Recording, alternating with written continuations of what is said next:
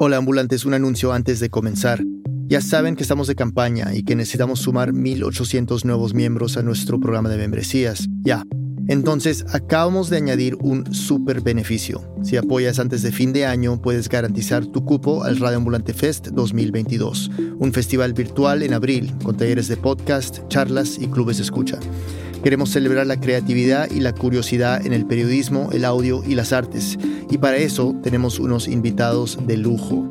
Ira Glass, fundador de This American Life, la gran periodista mexicana Alma Guillermo Prieto, la cantante y escritora dominicana Rita Indiana, el novelista y blogger John Green y muchos más.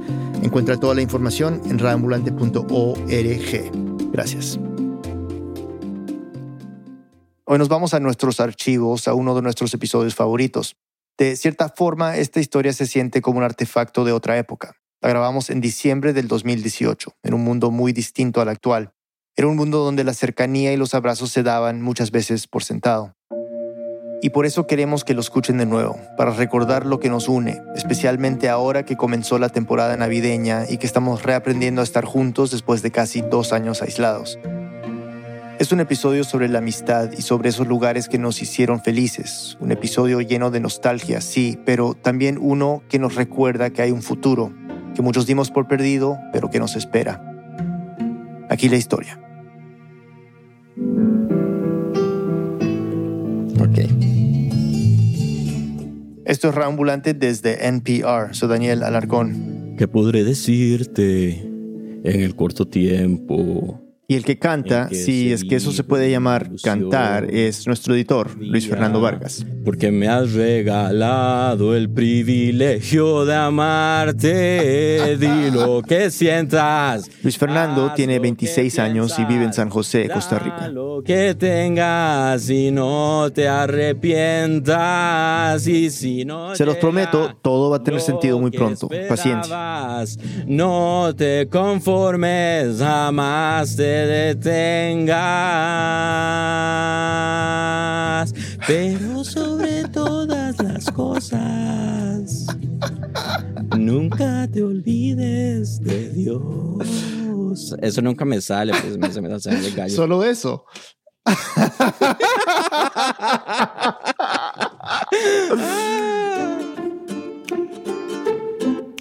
Hay dos tipos de personas en este mundo, a los que les gusta el karaoke y a los que no. Luis Fernando claramente es de los primeros, le gusta y mucho. Ya lo escucharon y pues les toca a ustedes decidir si esto es una buena o una mala noticia. De hecho, la idea de hacer este episodio salió a finales del año pasado, después de que Luis Fernando le contó al equipo que él y sus amigos habían ido a inaugurar el arbolito de Navidad del karaoke al que van casi todas las semanas como quien inaugura un puente o un edificio. O sea, todos nos preguntamos, ¿quién hace eso? Nosotros, los del equipo de Rambulante, lo conocemos bien a Luis Fernando y creo que nadie se esperaba esto. Era como enterarte de una vida secreta, que tu amigo y colega es superhéroe o espía. Es que, te lo juro, si lo vieras, nunca te lo imaginarías cantando en un karaoke. Esa actividad tan social y alegre, digamos que no va con Luis Fernando, nuestro propio Prince of Darkness. Es raro porque yo generalmente cuando me ven soy la persona más antipática del mundo. Eh, y tengo, tengo la cara de mi papá, que es la cara más insoportable del mundo. es como uno ve, uno ve a mi papá y uno dice, no quiero hablar a ese señor y yo tengo, y yo tengo la misma cara. Entonces, es de esas personas que siempre se visten de negro. Y cuando digo siempre, es siempre. Tal vez algún día te sorprenda con un poquito de azul oscuro o gris, o si está de muy buen humor, una camiseta color café. Y también hay un detallito que resulta ser enorme si es que te gusta el karaoke. Pues todavía el micrófono me da vergüenza. Algo que se olvidó de mencionar en su entrevista de trabajo, obvio.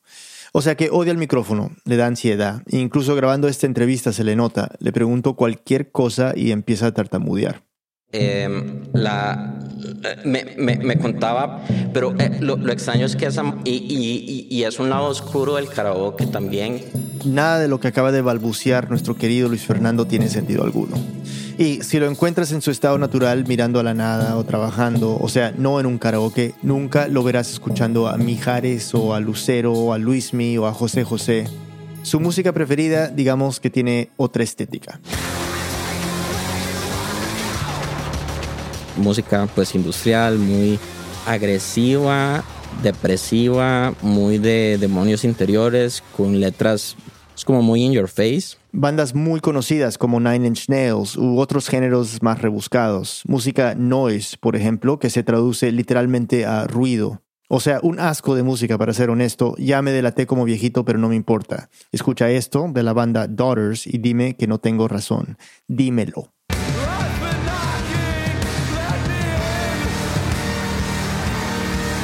Muy de sacar esas cosas internas, de esos me siento mal, estoy desadaptado. No tanto de desamor completo, pero sí de estoy solo y demás. O la banda Have a Nice Life, que toca lo que él no sabe si es un género de verdad, pero al que le dicen Doom Gaze y que Luis Fernando describe como el soundtrack del fin del mundo.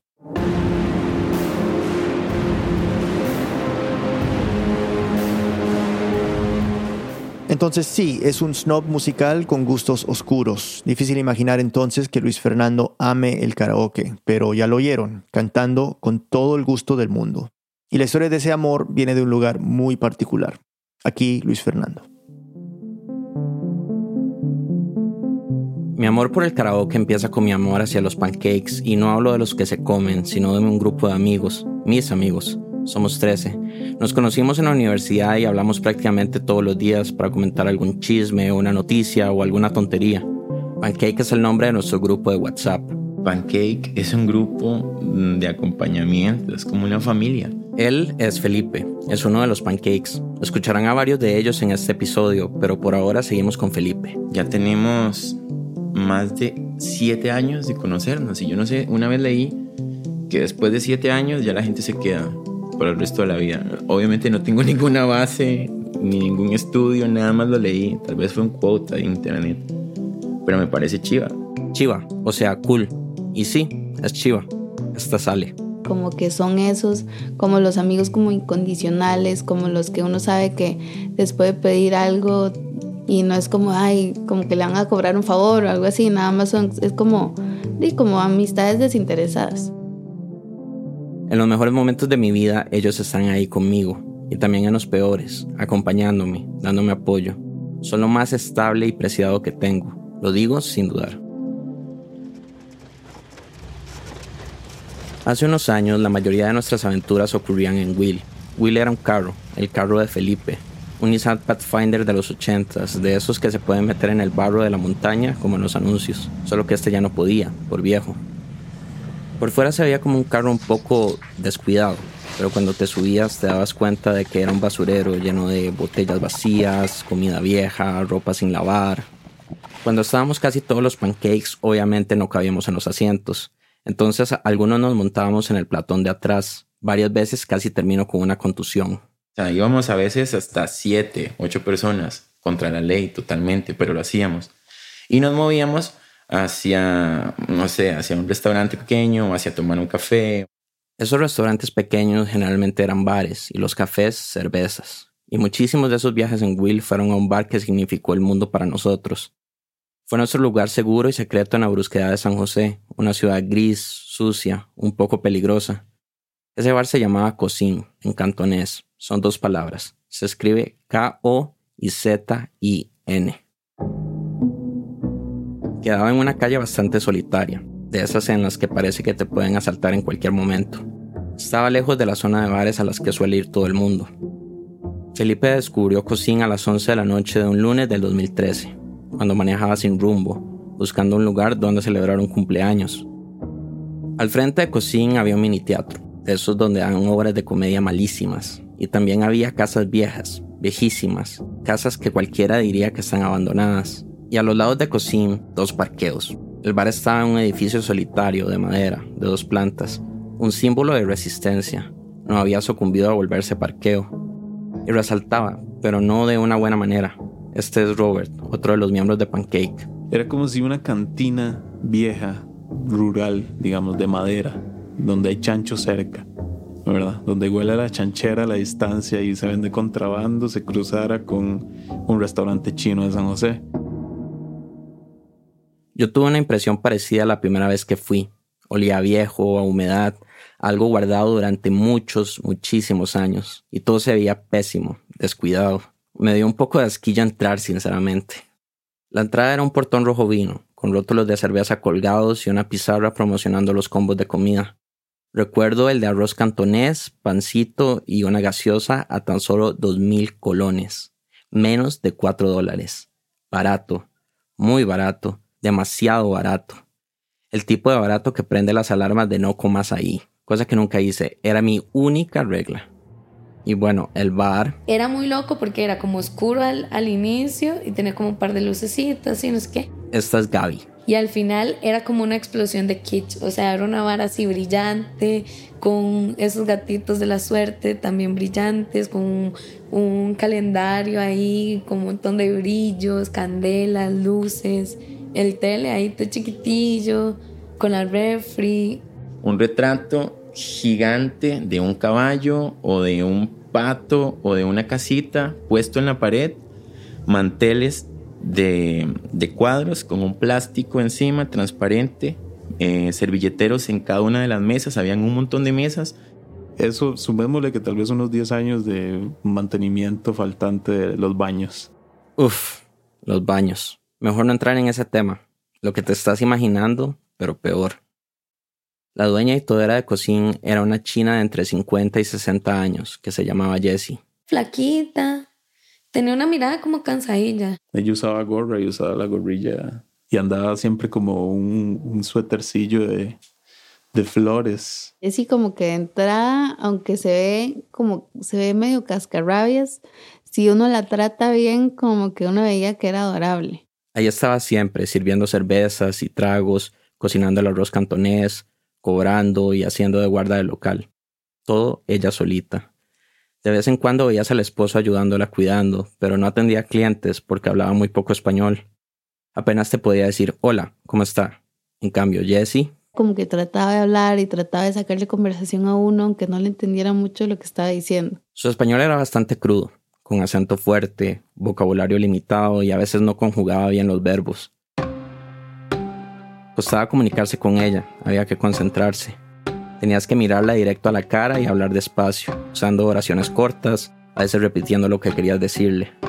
Cuando empezamos a ir más seguido, Jessie nos saludaba de nombre al llegar y nos preguntaba cómo estábamos.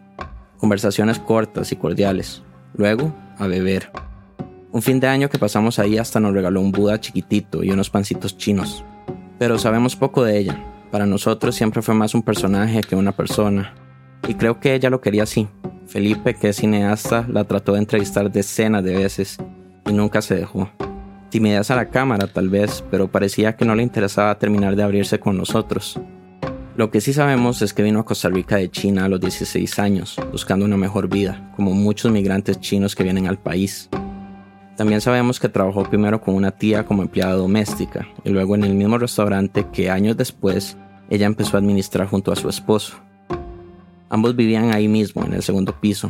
Tienen una hija que se fue a trabajar a Estados Unidos, pero aquí, en Costa Rica, Cocín era todo para ellos.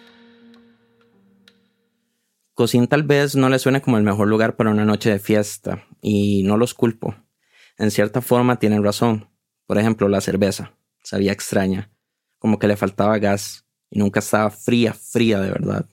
Y es que Jesse apagaba el refrigerador en las madrugadas cuando cerraba y lo volvía a prender al día siguiente. Y ese proceso de frío, caliente, frío, le hacía muy mal a la cerveza. Pero también era interesante, era una cerveza única en el mundo. Exacto. o sea, en cierta forma, Cocín fallaba como bar hasta en el nivel más básico, con el alcohol. Aún así, los pancakes nos enamoramos desde el primer momento. Para algunos era cerveza rancia, pero para nosotros era artesanal. Había algo tan roto e imperfecto en todo el bar que, combinado con el quiche y la personalidad de Jesse, lo hacía encantador. Felipe, Gaby, Robert y Ale empezaron a ir varias veces a la semana, igual los otros pancakes. Pero había un problema. Bueno, un problema para mí.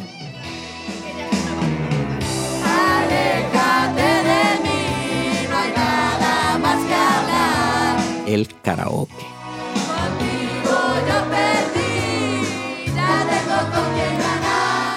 Lo más odiado por mi esnovismo musical. Pero si Luis Fernando quería seguir siendo pancake, se tenía que enfrentar a la música que más odiaba. Una pausa y volvemos. Este mensaje viene del patrocinador de NPR, Squarespace, el creador de sitios web dedicado a brindar a sus clientes plantillas fáciles de usar, diseñadas por profesionales. Únete a los millones de diseñadores gráficos, arquitectos, abogados y otros profesionales que usan Squarespace para construir su presencia en línea. Visita squarespace.com/npr para obtener una prueba gratuita. Y cuando estés listo para lanzar tu página, usa el código NPR para ahorrar 10% en la compra de tu primer sitio web o dominio. Este mensaje viene del patrocinador de NPR, CarMax, y la garantía Ama tu auto. Comprar un auto puede ser abrumador, pero no hace falta que sea así. CarMax te da el tiempo que necesitas para tomar la decisión correcta.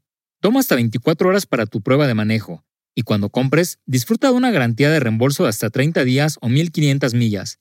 Conoce más de la nueva garantía Ama tu auto en carmax.com. CarMax, reinventando la compra de autos. Estamos de vuelta en Reambulante, soy Daniel Alarcón antes de la pausa, Luis Fernando nos estaba contando sobre cómo se enamoró de Cocín, ese bar tan viejo, descuidado y extraño. Pero había un problema, el karaoke. Antes de conocer Cocín, los pancakes solían salir a bailar música ochentera, lo cual es casi un cliché, la verdad. En cuestiones de bailar, hay cientos de millones de latinoamericanos que vivimos congelados en el tiempo. Soda Stereo, Los Prisioneros, Depeche Mode, The Cure, etc. Pero con el descubrimiento de Cocín, los fines de semana de los pancakes cambiaron.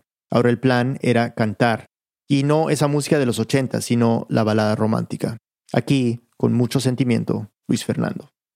Por lo menos Felipe, Alejandra, Robert, Gaby y otros medios se sabían estas canciones, porque sus familias ponían esa música en las fiestas, acompañando borracheras y los abrazos, o las discusiones entre tíos y tías. Entonces ellos estaban dispuestos a cantar sin problemas. El que estaba jodido era yo. En mi casa no se hacen fiestas. No sabía nada solo medio coro de 40 y 20 de José José. 40 y 20 es el amor lo que importa y no lo que diga la gente. Que ahora que lo pienso me da mucho asco. Calmate, viejo verde. Pero bueno, recordaba solo ese pedacito porque mi mamá ponía un cassette de grandes éxitos de José José cuando yo estaba pequeño, mientras hacía oficio en la casa. Pero mi ansiedad me hacía tener esta necesidad de cumplir y quedar bien. No quería ser el aguafiestas, el que se queda sentado con los brazos cruzados, viendo a los demás de reojo por cantar. Otras palabras, ser el snob y amargado que era.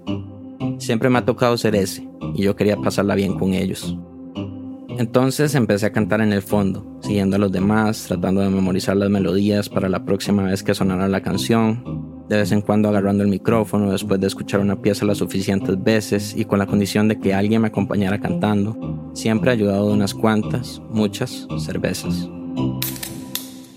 Claro, como todo en cocina, el karaoke era humilde todo era muy análogo, tenían todo en DVD, todos eran discos, ¿verdad? No, no se buscaban cosas con internet, no, era un tele, lo que había con un control. Un televisor de esos cuadrados de antes. Donde salían las letras de las canciones. Y dos micrófonos que tenían un tubo de PVC pegado. No tenía sentido. Yo no sé, todavía no entiendo para qué era. Supongo que para que no se quebrara el cable. Pero lo hacía muy particular el cantar, porque uno cantaba con una manguera de la mano. El repertorio estaba en dos libros que reunían las canciones de tres DVDs, dos en español y uno en inglés. Uno de los DVDs en español tenía canciones modernitas de los 80s y 90s y alguna que otra de los 2000. El otro DVD tenía canciones rancheras y de los 70s que ninguno de nosotros había escuchado en su vida. El DVD en inglés tenía desde David Bowie, Queen, hasta Linkin Park y Blink-182. Y para pedir una canción le gritabas a Jesse el código que estaba en el libro. 18 42 2090 8816. Ella los ponía en el control remoto del DVD conforme los ibas diciendo. Y los turnos al carajo. Así que si uno le decía ocho canciones seguidas, ocho canciones cantaba uno. Era un sistema bastante deficiente, sinceramente, pero también era comunitario, basado en la confianza de que no te vas a robar la canción de alguien más, basado en la solidaridad de que vas a soltar el micrófono en algún momento para dárselo al otro.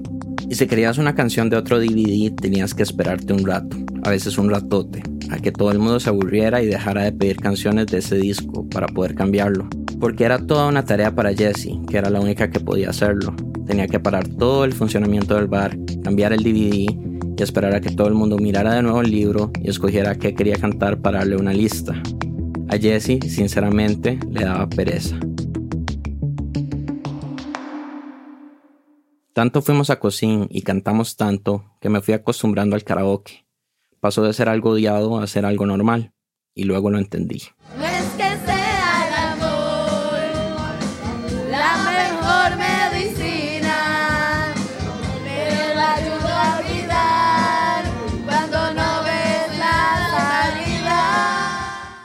Hay una conexión con tus amigos que nace de que tu voz se pierda en el mar de voces. De pronto las angustias de uno son las angustias de todos, y también la alegría. Nunca fuimos más unidos como grupo que cuando íbamos a cocina y cantábamos. Eso es algo que nunca había conseguido con la música, esa unión. La música, mi música, siempre me aisló, me separó del mundo. Me mandó a mi cuarto, a oscuras, con mis audífonos, a estar solo con todas esas cosas agobiantes que estaba sintiendo. Y para mi sorpresa, esos temas de aislamiento y dolor de mi música estaban también presentes en la música del karaoke. Al final de cuentas todos vivimos lo mismo, solo que en distintas melodías. También aprendí a amar el karaoke al ver a Jessie. Si llegabas temprano a cocina, tipo 7 u 8 de la noche, especialmente entre semana cuando no había nadie, la encontrabas detrás de la barra. Cantando Ángel de Cristian Castro. No tengo ninguna grabación de ella, claro, pero la recuerdo perfectamente. Y no usaba el micrófono de manguera, sino uno especial solo para ella, que tenía mucho reverb. Y cantaba con un tono muy, muy alto. Le daba un toque angelical. Es difícil describirlo, pero se sentía como si Jessie se desconectara de lo que estaba sucediendo alrededor suyo, del trajín de manejar un bar ella sola. De pronto no se veía cansada, no se veía tímida o cascarrabias, se veía conmovedora, entre todo el brillo de adornos chinos. Cuando terminaba todos aplaudíamos. Ella sonreía levemente y continuaba trabajando, calmada, sin decir palabra. Se notaba que había una conexión íntima con esa canción, como si la hubiera ayudado a sobrellevar cosas muy duras. Dejar un país, aprender un nuevo idioma, iniciar una vida en una cultura completamente opuesta a la tuya. ¿Quién sabe? Nunca nos dijo. Verla era una muestra del poder del karaoke, esa desconexión de todo. Sos solo vos, la letra y la melodía. Y puedes decir cómo te sentís con palabras que tal vez nunca se te ocurrirían a vos, sin que nadie te juzgue. Pero hay algo tal vez más importante, y es que Cocín y su karaoke llegó a nuestras vidas en un momento muy particular. Fue hace cinco años cuando todos teníamos entre 22 y 23, Acabamos de salir de la universidad, la mayoría o estábamos desempleados o teníamos trabajos inestables. Aún hoy muchos de nosotros todavía no sabemos qué hacer con nuestras vidas o cómo vivirlas, pero en ese momento esa inestabilidad nos ahogaba. Era la clásica angustia de los jóvenes adultos de clase media, pero una angustia muy real. Y esa inestabilidad la sobrevivimos entre las canciones del karaoke.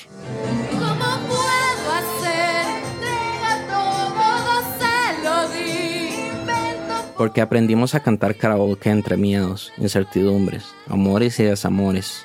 Y no hay nada más liberador que gritar. No, no es cantar, es gritar fuera de voz todo ese estrés y toda esa angustia.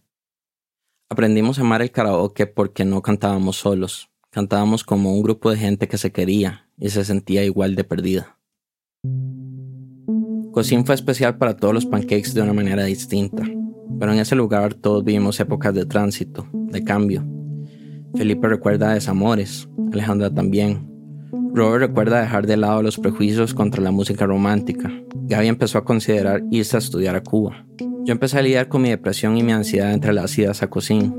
Mientras unos se van de fiesta para divertirse y de paso terminan borrachos, yo me iba de fiesta para terminar borracho y muy pocas veces la pasaba bien.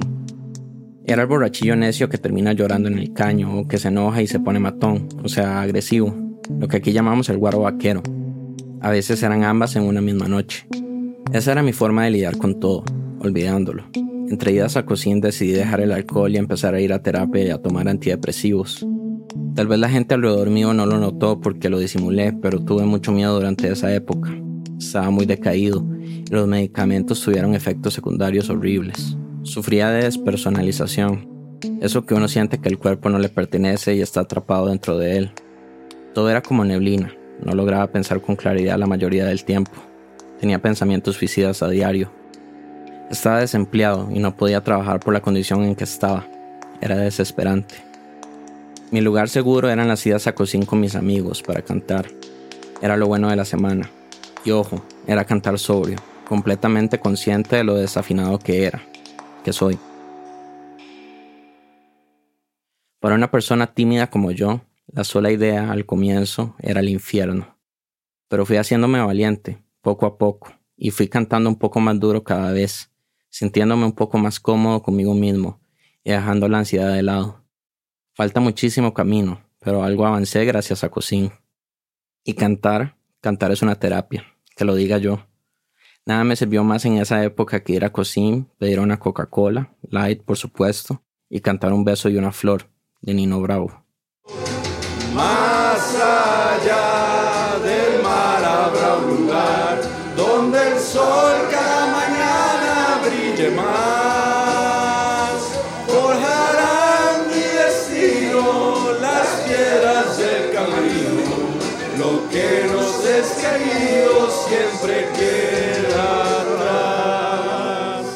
Más allá del mar habrá un lugar donde el sol cada mañana brille más. Es fuerte. Uno siente cosas muy intensas cuando lo canta. Pero como dijo el sabio Nino Bravo, lo que nos es querido siempre queda atrás. Cocín cerró a inicios del 2017, después de que durante unos dos años fuimos religiosamente casi todas las semanas. Fue de la nada. Felipe estaba en Francia por trabajo y alguien le mandó una foto de Cocín con el portón cerrado, con un rótulo del Ministerio de Salud que decía clausurado. Nos avisó por el grupo de WhatsApp. Yo no podía creerlo, yo no podía creerlo, yo estaba en shock, publiqué en Twitter demasiadas veces, por favor, alguien que confirme esta información. Cocín está cerrado en serio, por favor, alguien vaya, tóquele la puerta a Jesse y pregunte qué pasó. Y efectivamente, habían cerrado Cocín por fallos estructurales, ni siquiera fue como por salubridad básica, elemental. Fallos estructurales en el edificio, que tenían que tener una remodelación y un poco, un poco fuerte. En pocas palabras, el edificio era inhabitable. No fue tan sorpresivo, se notaba que Cocín no cumplía con las medidas de seguridad para un lugar público, pero sí nos dolió mucho, en especial porque no pudimos despedirnos. Ya en ese punto estaba como deprimido, yo creo. Ya en el momento que supe que no iba a abrir más porque no hay otro karaoke. Es que fue muy loco porque uno se puso triste, en serio se puso triste. Y si también uno siendo un poco egoísta, era como el el bar donde uno se sentía cómodo.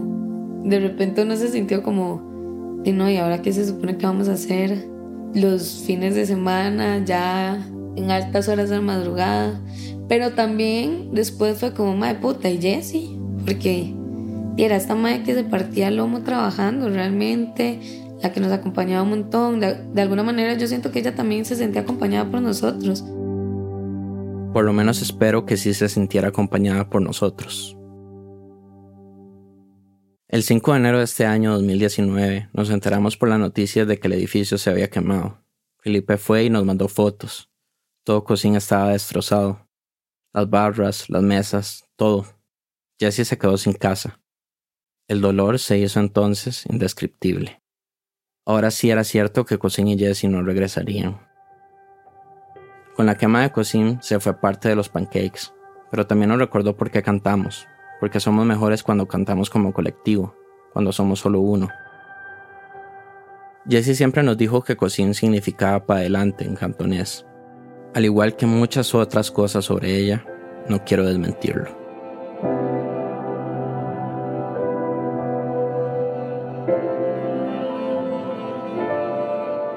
Por supuesto, la gran ausente en esta historia es Jessie. Desde que transmitimos el episodio por primera vez, ella se ha comunicado con Felipe, el amigo de Luis Fernando. Está bien, sana y sigue cantando karaoke. Esta historia va dedicada a ella. Y por favor, si tienes depresión o pensamientos suicidas, busca ayuda. Habla con tus amigos y familiares, considera buscar ayuda profesional.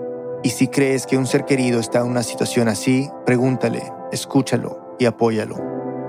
Muchas gracias a Jaime García de la Vasconia por dejarnos grabar los audios de karaoke en el bar. Luis Fernando Vargas es editor de Radio Ambulante, vive en San José, Costa Rica, donde aún no abren los karaokes, algo que tiene muy triste al pobre Luis Fernando. Esta historia fue editada por Camila Segura y por mí. La música y el diseño sonidos son de Andrés Aspiri y Remy Lozano. El resto del equipo de Radio Ambulante incluye a Paola Aleán, Nicolás Alonso, Lisette Arevalo, Aneis Casasus, Xochitl Fabián, Fernanda Guzmán, Camilo Jiménez Santofimio, Ana Pais, Laura Rojas Aponte, Barbara Sawhill, Elsa Liliana Ulloa, David Trujillo y Desiree Yepes. Emilia Herbeta es nuestra pasante editorial. Carolina Guerrero es la CEO. Radio Ambulante se produce y se mezcla en el programa Hindenburg Pro. Radio Ambulante cuenta las historias de América Latina. Soy Daniel Alarcón. Gracias por escuchar. Y ahora, mi peor pesadilla hecha realidad. Oye, yo creo que deberíamos cantar algo juntos. Dale.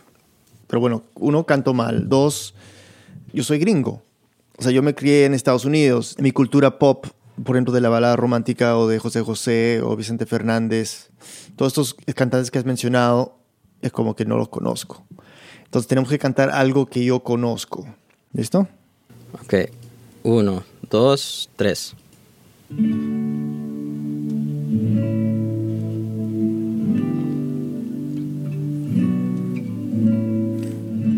Ya sé que no vendrás todo lo que fue. El tiempo, lo dejó atrás. Sé que no regresarás lo que nos pasó.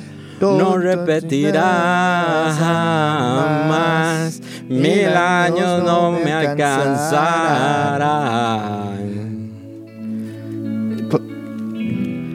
Para borrarte y olvidar. Y ahora estoy aquí queriendo convertir los campos en ciudad, mezclando el cielo con el mar. Sé que te dejé escapar, sé que te perdí.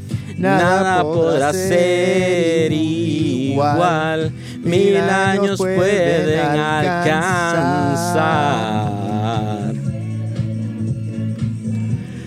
Para que puedas perdonar.